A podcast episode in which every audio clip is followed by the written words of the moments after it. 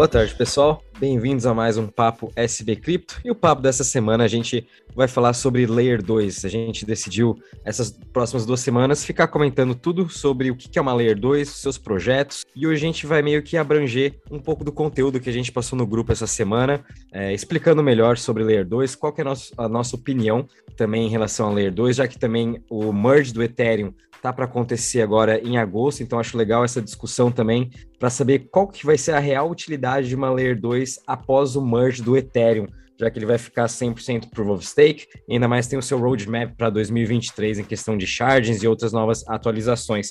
Além disso, a gente também vai dar dando aí a nossa opinião em relação a alguns projetos e também comentando se é interessante ou não a gente ter Layer 2 em nossa carteira. E antes da gente entrar no assunto, só queria passar um overview aqui do mercado. É, o mercado de cripto realmente descolou um pouco aí do mercado é, acionário, infelizmente para baixo, né? E muito disso trazendo, muito, aliás, perdão, muito disso foi o Ethereum causando. O Ethereum caindo aí quase 10% hoje, enquanto isso o Bitcoin se segurando ainda na região dos 29 mil dólares. E com isso o Ethereum também trouxe praticamente todo o mercado de altcoins junto para ele. A gente está vendo as major altcoins também caindo entre 9 a 10%. E a semana também não foi nada fácil para cripto, apesar que a gente teve bastante notícia positiva, até mesmo em relação à Layer 2, né, com lançamentos aí de novos fundos da Starkware, chegando a um valuation agora de 8 bi, uh, ah, IMX também lançando um novo fundo de investimento. Então, Layer 2 continua sendo uma das grandes narrativas ainda para esse ano, e sem falar que Vitalik também ele é um, uma das pessoas muito a favor de toda a Layer 1 ter aí a sua Layer 2, e a gente vai estar discutindo isso agora, então não sei, Arthur, Choi, se quiserem estar começando a falar um pouquinho. Bom, pessoal, eu vou ser um pouco mais técnico, tentando explicar o que é uma Layer 2. É, a Layer 2 nada mais é do que uma outra camada construída em cima de uma Layer 1, mas existem alguns pontos importantes aqui. A Layer 2 ela, ela não requer nenhuma alteração dentro da Layer 1, ela pode ser apenas construída em cima de uma é, Layer 1 usando seus elementos existentes, como por exemplo smart contracts. E a Layer 2 também aproveita toda a segurança que a Layer 1 traz, ancorando então todos os seus projetos nela. Um grande exemplo disso é que o Ethereum pode atualmente processar cerca de 15, mil, é, 15 transações por segundo, e já na Layer 2 pode aumentar drasticamente o número de transações, dependendo da solução, que neste caso é sobre o processamento, entre 2.000 a 4.000 transações por segundo. Nem mesmo com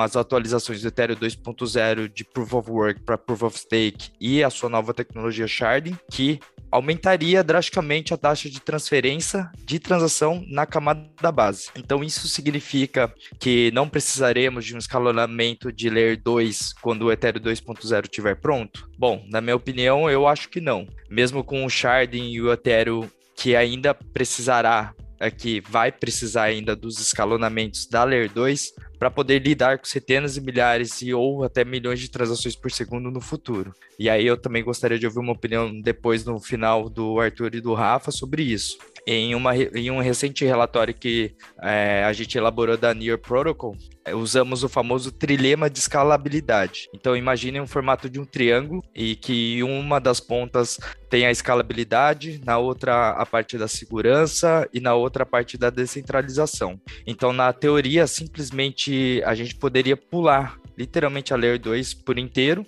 e focar na parte de dimensionamento da camada base, que seria a Layer 1. Em vez disso, é, eu acho que exigiria muitos nós altamente especializados para lidar com o aumento de carga de trabalho na rede, e o que levaria a uma maior centralização.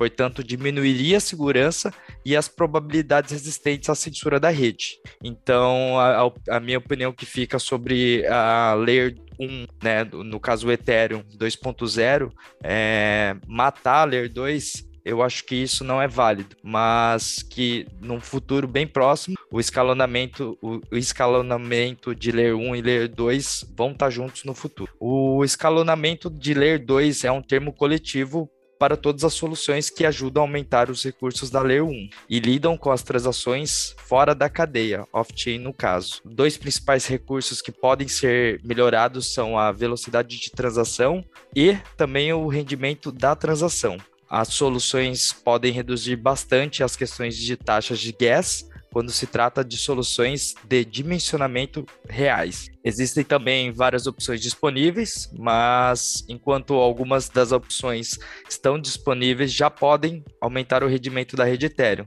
no curto e médio prazo mas outros projetos visam um horizonte de tempo a médio e longo prazo. E algumas das soluções de dimensionamento são de aplicações específicas. Aí o Rafa, o Arthur pode entrar em mais detalhe, que entraria na parte de canais de pagamento, como Optimistic Rollups e ZK Rollups e aí por diante. É, a gente tem essas diversas tecnologias, mas eu gosto de sempre voltar para os fundamentos mais básicos, né? E eu acho que a primeira coisa que a gente tem que entender quando a gente está falando de Layer 2 é por que, elas existem. E o exemplo do e do trilema do blockchain é muito ilustrativo. Então, um blockchain não consegue ter os três benefícios: segurança, escalabilidade e é, velocidade transacional junto. Ela tem dificuldade, você tem que abrir mão de um para aprimorar os outros dois. Isso por uma questão básica, né? De quanto mais seguro, menos transações você tem que conseguir processar e, enfim,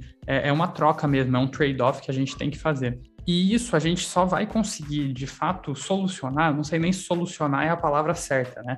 Mas amenizar ou diminuir nas próprias Layer 1 a partir de desenvolvimento tecnológicos, de tecnologia física mesmo, de processadores mais rápido, o, os quantum processors. É, é, só com isso, só quando isso chegar que de fato a gente vai conseguir se desvincular desse problema do trilema de blockchain, que na verdade ele ainda vai existir, mas talvez chegue a um ponto de ficar quase irrelevante. Então a gente tem tanta capacidade computacional que efetivamente a gente pode fazer um, um tipo de processamento que é teoricamente lento, mas para a percepção humana vai ser rápido. Então, você que quer conduzir vai demorar é, décimos de segundo, ou milésimos de segundo, centésimos de segundo, porque o processamento quântico é, é um salto exponencial. Então, esse tipo de, de tecnologia permitiria um salto tão grande que talvez a gente consiga fazer algo como Bitcoin, que teoricamente demora muito,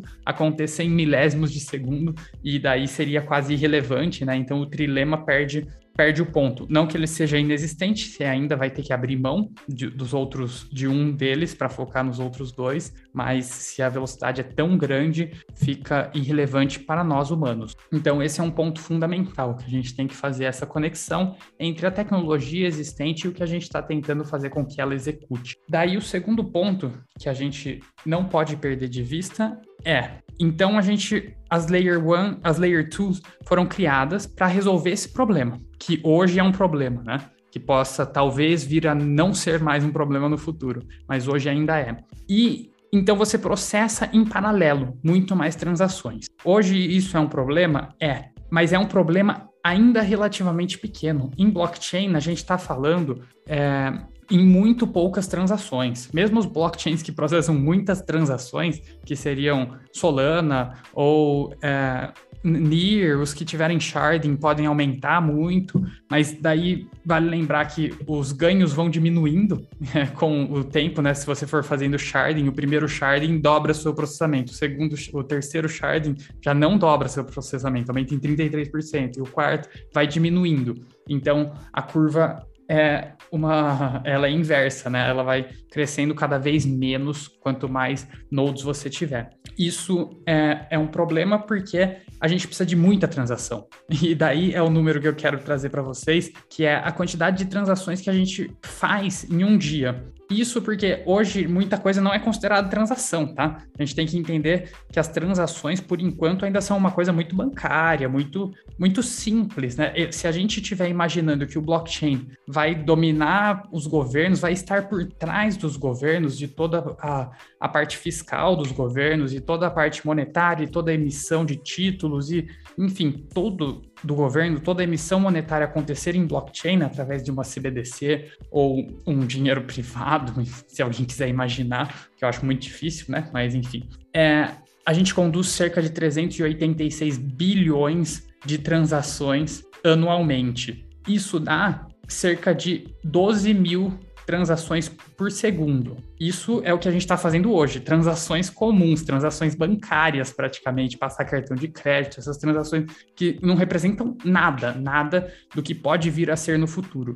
E os blockchains mais rápidos, como eu vinha comentando, chegam a 60 mil transações por segundo, o que é muito pouco. Assim que a gente tiver uma adoção maior de blockchain, a gente não está nem no, no primeiro, é, não tem um bilhão de usuários em cripto, nem perto, né? A gente está acho que em 100 milhões mais ou menos. Nossa curva de adoção ainda está muito no começo. A gente está muito no começo. Já tem uma capacidade de processamento de transação decente, mas nem perto do que ela precisa ser. Nem se todos os blockchains hoje existentes estivessem empenhados em sua capacidade máxima, com subchains, até com layer 2 mesmo, eu acho que ainda não seria suficiente para a gente chegar perto do que a gente precisa estar tá processando. Então, a gente cria as layer 2 que melhoram, amenizam esse problema, porque dentro de um blockchain, de um de um, de um Ethereum, que é capaz de processar 10 transações por segundo. Você faz um Optimistic Rollup, que ele é capaz, então, de processar é, 50 mil transações por segundo, que, pô, é um, é um belo avanço, né? Isso dentro do Ethereum. Então, a tendência é que o mundo vire multi-chain, a gente fala. A gente provavelmente não vai ter um único chain dominante, e muito menos esse único chain vai estar sozinho. Vão existir diversos outros blockchains dentro desse chain, que daí é o que a gente denomina de layer 2. Então, eu acho sempre legal a gente trazer para o mundo real, que são hoje as transações. Hoje a gente já tem uma quantidade de transações muito grande e de explicar exatamente por que, que hoje existe a necessidade de um layer 2 e muito provavelmente vai sempre existir a não ser que a gente consiga atingir esses novos níveis de tecnologias que é, virem do avesso tudo que a gente entende, que realmente não estão tão longe, mas eu acho que ainda não é a hora da, nem da gente estar tá discutindo disso, porque inclusive se isso vier a acontecer, a gente coloca até em xeque a própria segurança do blockchain, a própria segurança do Bitcoin, que teoricamente é o, o blockchain mais, mais seguro, né, por ser mais simples. Então, eu acho que ainda não é o momento da gente discutir isso, mas é sempre bom saber que existe sim essa pauta. É, é algo real que as pessoas, é, algumas pessoas, uns cientistas já estão estudando e pode vir a ser realidade não muito longe. É, até interessante ver que você comentou bastante do Bitcoin, Arthur, é que também o próprio Bitcoin tem a sua Layer 2, né, que é o Lightning Network, e a gente já está vendo aí o caso sendo usados de, em questões de pagamentos, é, tanto aí com o pessoal da Stripe, né, com o Jack Marlows, tem o Coin Corner também, uma empresa britânica já fazendo cartões com o Lightning Network, e a gente está começando a ver isso dentro do Bitcoin. A gente achava que nunca ia ter, né, por ser uma. O Bitcoin ser, é, ter, ter suas transações mais devagar, a cada 10 minutos vai criando seu bloco. O Lightning veio para mudar essa história. E também lá no passado, o Ethereum, quando foi criado, eles perceberam também pela segurança do Ethereum, a comunidade é muito forte. A gente vê que também o Vitalik, ele é uma pessoa bem cuidadosa, né? Toda a parte da organização do Ethereum são bem cuidadosos. E para não, e não perderem essa segurança que o, o Ethereum sempre teve, né? Já se provou ser hoje a smart contract, a blockchain mais segura, eles tiveram que criar a sua layer 2, né? Tanto é que hoje o mais a mais famosa que todo mundo mais conhece é o próprio Magic, né? A gente não vou entrar muito adentro sobre o Magic, é mais falar meio que no geral, que o Magic praticamente eles possuem todas as tecnologias de Layer 2. Eles têm o seu braço de Optimistic Rollup, tem o seu braço de ZK Rollup, tem o seu braço de Validium, enfim. Eles estão em todas as frentes da Layer 2 e, e por eles também já possuírem seu token, é, facilitou muito essa entrada também dos investidores e também eles conseguirem arrecadar aí uh, mais dinheiro quando forem, é, quando começarem aí a, a buscar capital é, ao público, né?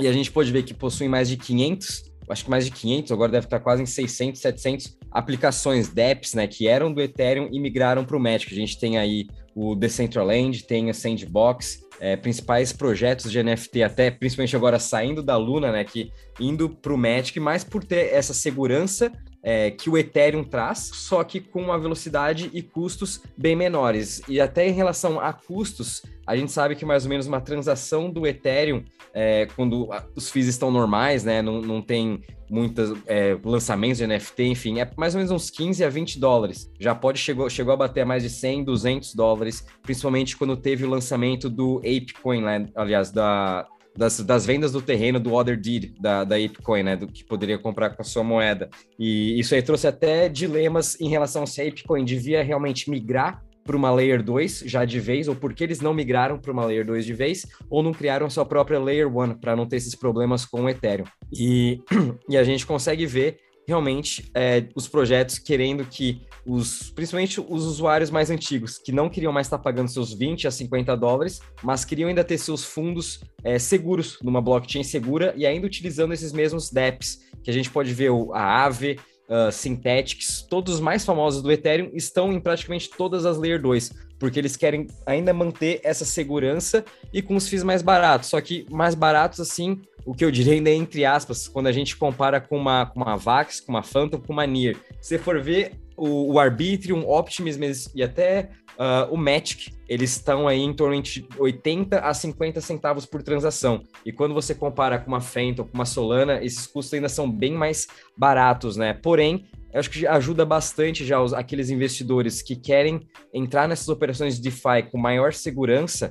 É, é melhor pagar um dólar, 50 centavos, do que 15 a 20 você está negociando no Ethereum. Então, isso ajudou bastante as Layer 2 a ganharem maior tração. Vitalik, como eu comentei no começo, ele é muito a favor das Layer 2. Eu também acredito que toda Layer 1 vai precisar ter sim sua Layer 2, como você comentou. Existem muitas transações no mundo real e hoje os blockchains não estão aguentando. É, eu acho que ainda a gente nem tem a tecnologia para eles estarem aguentando todas essas transações que ocorrem no mundo real. Então, acho que a gente vai ter muitas Layer 2 ainda, e quem sabe num futuro não tão distante, os computadores vão estar muito mais potentes, e aí sim, acho que vai entrar numa outra discussão realmente se vai precisar continuar tendo uma Layer 2 quando os processadores ficarem bem mais rápidos, tiver uma nova tecnologia de blockchain vindo, né? É, acho que vai ser bem legal acompanhar toda essa evolução, mas por hoje, né, como está o mercado, e ainda mais 2022 com o Ethereum 2.0 vindo, é, Layer 2 vai, vai, vai, ser, vai ser bastante representativo em relação a essa evolução do Ethereum.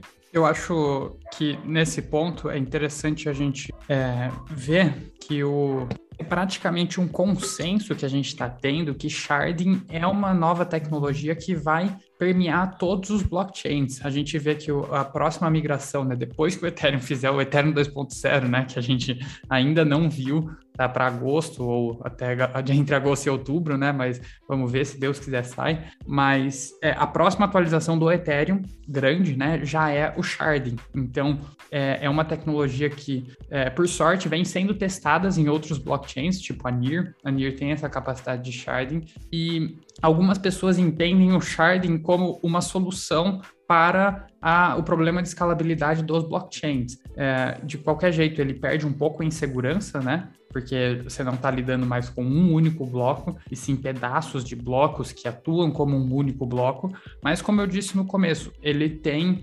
retornos decrescentes. Então, quanto mais você faz o sharding, menor são os retornos que o próximo shard te dá. Então, isso dificulta um pouco, né? Isso, a, a, tanto que a grande maioria das pessoas, os maiores estudiosos, dizem que, de fato, o sharding não é um concorrente às Layer 2. Então, o Ethereum fa fazendo sharding, né, na sua atualização de 2038, que é quando eu espero que o Ethereum finalmente consiga trazer essa nova tecnologia, não, brincadeira. Mas o, é, assim que o Ethereum fizer, dentro de uns dois anos, imagino eu, eles de fato não vão estar tá concorrendo com nenhuma Layer 2, não vão estar tá expulsando nenhuma Layer 2, muito longe disso. Como o Rafa colocou, e eu na minha fala anterior, a gente está muito longe de ter a capacidade de processar a quantidade de transações que a gente de fato precisa em blockchain. Então, é, é uma discussão inócua a gente ficar é, debatendo se, se vai ter Layer 2 ou não. O fato é, vai. Até que venha uma nova tecnologia, um novo tipo de blockchain, alguma coisa revolucionária, até a capacidade de processamento seja é, completamente é, mudada, seja consiga acelerar em milhares de vezes, a gente vai sim precisar de, de Layer 2. Então, isso é uma certeza que elas estão aí e não vão embora tão cedo. Eu acho que o legal da gente até ver essa questão de Layer 2 é até o caso de caso real sendo usado que a Mastercard está usando, é, Visa também fizeram parcerias com o Layer 2 do Ethereum, né, para eles estarem criando o CBDC dos países. E até queria uh, comentar um pouco dos projetos. Não sei se, se você, Arturo ou Choi, vocês investem em algum, em algum projeto de Layer 2, além assim, do Mesh, acho que é o mais popular, é, mas tem também diversos outros, ou se vocês, o que vocês estão achando, né, dessa questão? É, eu particularmente invisto em Polygon full, porque eu acredito no projeto, eu acredito nos desenvolvedores, eu acredito que cada vez mais ela está ganhando market share no mercado, ainda mais com toda a doação que até a gente, né, nós querendo criar criarmos NFTs, etc. Programadores sugeriram a rede da Polygon para gente. Então, são casos que eu pego como aprendizado. Se um especialista falou para mim que a rede Polygon está sendo utilizada por, por vários programadores para criar NFTs e etc., enfim, eu, eu, eu boto fé. Eu, eu colocaria o Polygon, no caso, como meu principal objetivo dentro de Layer 2. Mas sim, existem outros projetos, como o Rafa comentou, como a gente vem soltando no, no site, sobre as informações, e aí vem de cada um estudar e saber o que, que é adequado para o seu portfólio. Mas assim, sendo mais seguro e sendo mais concreto com tudo que eu conheço, do meu conhecimento, eu acho que Polygon é o suficiente para mim, para o meu portfólio, mas aí é vem de cada investidor. É, eu, particularmente, não tenho nenhuma Layer 2. É, eu não sou grande adepto do, do Ethereum, né? Que é, é o principal caso de uso de Layers 2, né? Porque ele tem esse problema de transações muito caras e muito lentas, né? Acho que são 12 a 15 transações é, por segundo ou por minuto, não me lembro exatamente. Então é um número muito baixo mas pelas próprias taxas de transação do Ethereum acima de, de 10, 15 dólares, para mim são inviáveis para a quantidade de capital que eu opero. É, eu acho que você tem que ter um capital muito grande para você estar tá pagando essas taxas constantemente, né? E, ou fazer muito poucas operações. Então, eu, eu não sou adepto das Layer 2. É, os protocolos que, que eu venho usando mais são Solana e Near, que ambos têm, ainda estão muito longe de ter é, sua capacidade transacional exaurida. E mesmo neles você tem a, as side app chains, né, que seria em Near, mas você tem a OCT que cria uma app chain em paralelo com a main chain, então seria tipo uma layer 2, mas não é uma layer 2, que, que é tipo o caso do Aurora, né, que funciona como um smart contract em é, dentro da Near, mas ela acaba sendo praticamente uma layer 2. Até é difícil um pouco categorizar se é ou não é layer 2, até uma pergunta interessante. Mas é, então nesses protocolos mais jovens, eles ainda estão muito longe da, de exaurir sua capacidade transacional e seus custos são extremamente baixos, então eu não tenho nenhuma layer 2. Inclusive, eu eu, mas eu acredito que, eles, que é um bom investimento, sim. Se você opera em Ethereum, se você busca a segurança da rede Ethereum, é, acho que Polygon, eu acho que eu concordo com o Choi, é o melhor exemplo é o que mais te dá casos de uso mesmo, né? Que as pessoas vêm conseguindo, principalmente NFTs. A gente vê que, que Ethereum hoje é uma rede onde quase 60% do volume transacional nela ocorre em, em NFT. Então é interessante você, você entender para onde o ecossistema está convergindo. E hoje eu vejo, na minha análise, é que Ethereum está virando um blockchain de NFTs. Lógico que não é o único uso e etc., muito longe disso, mas está sendo o principal. Que as outras é, Layer Ones de, que estão convergindo para a Web3, daí seria Solana e Near, daí cada uma está propondo suas soluções diferenciadas, né? Mas, então, no caso, não, não tenho nenhuma Layer 2, mas... Acho concordo. que NFTs foi o grande boom do Ethereum lá em 2021, né? Quando veio, a gente pôde ver lá o NFT Summer, também entrou junto todos a parte de metaverso, né? Todos os jogos de metaverso sendo construídos lá dentro e todo aquele boom de todo mundo querer comprar os terrenos digitais, o Ethereum realmente explodiu nessa questão, né? Pelo jeito eu sou o cara mais arriscado entre todo mundo para variar de Layer 2. Obviamente estou investindo um pouco em cada coisa, né? E, mas realmente, o, o mais seguro entre todos é o Magic, é, mais por ele também ter um, um, um, braço em cada tecnologia de Layer 2, o que é bem interessante. Então eles também estão querendo, desenvolver, querendo desenvolver agora uma tecnologia para a parte institucional. É, eles até lançaram, foi semana passada, é Polygon Nightfall, que vai chamar. Eles vão estar utilizando o Optimistic Rollups para estar ajudando a, a, questão institucional das empresas querendo entrar no Ethereum, é, tendo a, a, segurança né, do Ethereum, porém a velocidade de uma Layer 1, vamos dizer. Então, o Magic está trazendo essa solução, está trazendo também uma solução de identidade para a Web3, para você questão de fazer logins utilizando tecnologias ZK Rollups. É, eles são também a, a blockchain mais eco-friendly, né? Que são mais sustentáveis, eu acho, todo o mercado de cripto. Eles têm os seus reports mensais, o que acho que isso traz muito mais credibilidade é, para os investidores institucionais, porque eles realmente têm uma demanda ESG muito grande, a gente sabe disso, estamos até vendo nessa questão, até com o Bitcoin e a parte de mineração, Ethereum e sua mineração, todo mundo comentando é, de questão ESG.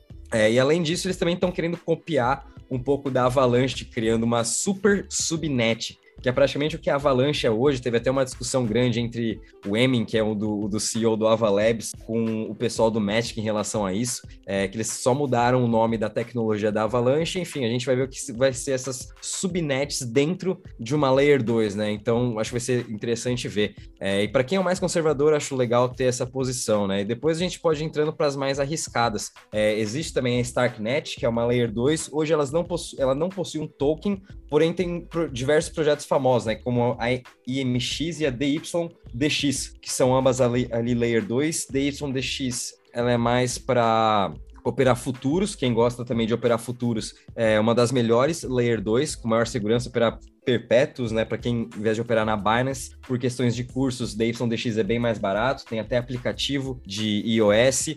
Uh, a gente também vai ter o Optimus, que é o que eu tô mais, eu acho, empolgado para saber como vai ser o lançamento do seu token. Eles vão estar tá fazendo um token 100% voltado para a comunidade. Isso nunca foi feito no mercado de cripto, principalmente numa Layer 2. Então, eu acho que Matic vai ter aí uma grande concorrência agora quando tiver esse lançamento do Optimus, que vai ser para todos os desenvolvedores, para toda a comunidade que já utilizou a sua rede. E isso vai trazer uma grande guerra entre as Layer 2 agora, tanto na parte até de DeFi, é, que praticamente todos os projetos de DeFi do Ethereum estão em cada Layer 2, estão no Magic, estão no Optimus, estão no Arbitrum, só que por enquanto só o Magic tinha o seu token de governança. Optimus vai ter agora, e também rumores aí do Arbitrum, ter o seu novo token. É, e até uma coisa que eu gosto de fazer, né, para comparar se vale a pena ou não ter Layer 2, é você fazer uma análise on-chain uh, dos grandes, das, das, grandes carteiras, né? Então tem aplicativos para isso, que são aplicativos de Layer 2, que é o, o The Bank. Eu gosto bastante de usar, você pode ver lá todas as wallets dos principais whales, enfim, de quem quiser deixar para o público. E a grande maioria, pelo menos das top 20, 30 que eu analiso, a maioria delas estão em Layer 2, estão compradas em Ethereum, muito provável, fizeram todo esse seu dinheiro é, lá em 2016, 2017 no Ethereum, e hoje eles migraram praticamente tudo para Layer 2. Por quê? Obviamente eles também querem economizar seu dinheiro com seus FIIs e querem continuar na segurança. Então você pode ver a carteira deles estão praticamente nas stablecoins em LPs dentro do Ethereum, utilizando Optimus, utilizando Arbitrum, é, fazem também operações de empréstimos dentro das Layer 2, enfim, é, vendo mesmo esses grandes investidores utilizando mais o Ethereum, em vez de para Solana ou para Avalanche, até mesmo, que são é, blockchains, por mais eu estar acompanhando esse lado da Layer 1, é, possuem até protocolos melhores do que da Layer 2 em relação de empréstimo ou até de staking. Mas enfim, esses grandes investidores querem manter sua segurança, então eles estão felizes com esse seu rendimento, entre aspas, aí de, de 5, 10, 15%, né? Que é uma coisa segura e o que a Layer 2 pode te proporcionar. Então, é legal a gente até mudar um pouco desses nossos olhos, né? Olhando assim, um olhar um pouco mais de segurança é, Layer 2 seria um dos principais aí para a gente estar tá alocado em relação a isso. Por isso também estou bem otimista aí com esse ano em Layer 2 e é um bom momento da gente estar tá, assim aportando para quem tem um perfil mais arriscado. Porque eu acho que a gente vai estar tá entrando em, em águas ainda que não conhecemos quando chegar o, o merge aí do Ethereum, né? Então vai ser interessante acompanhar tudo isso. Ô Rafa, também só para complementar, eu também estou em Murable X, que eu esqueci de, de comentar, mas é literalmente é risco, praticamente um alto risco, mas eu acredito no projeto. Eu acho que na parte de games eles mandam muito bem. Eles literalmente, para mim, seria um tipo de plataforma como a Steam, onde você instala seus jogos e, e, e joga seus jogos. E também pedir para o pessoal que realmente se interessou sobre os assuntos de Layer 2, sobre as suas tecnologias, porque existem várias. Tem a parte de Chain, tem a parte de Plasma, tem a parte de Optimistic Rollups, tem a parte de ZK Rollups. Então, quem se interessar, ou manda mensagem no grupo para gente, ou a gente vai estar tá disponibilizando matérias também para explicar essa diferença de tecnologia que cada protocolo adota e, e aí eu não sei se o Arthur quer complementar algo. Até não. comentar, porque se você aposta realmente em NFT, na evolução de games em NFT, né? Exato. É, IMX é um dos principais, é, de bolsas descentralizadas também dentro do Ethereum, DYDX e LRC, mas o principal também eu gosto bastante de, de MX por causa do NFT, né? É um dos principais drivers aí de todo o mercado. É, só complementando o que o Rafa tinha falado antes, é, um Ethereum é sempre um Ethereum, né? A frase é normalmente usada para o Bitcoin, né? Um Bitcoin é sempre um Bitcoin, mas isso vale para mostrar que as pessoas pessoas que entraram lá em 2016, elas não acabam não olhando tanto pro valor da transação em Ethereum, porque elas fizeram o dinheiro em Ethereum, né? Então, ela paga o Gwei lá, que é baixíssimo, e ela tem diversos Ethereum, porque ela comprou isso por um valor muito baixo, que hoje, para quem está entrando agora, um Ethereum é caro, mas para quem entrou com o Ethereum a 50, 100, é, o Ethereum era relativamente Pô, até barato. quem comprou a um dólar, 20 Exato. centavos, quando saiu no private sale.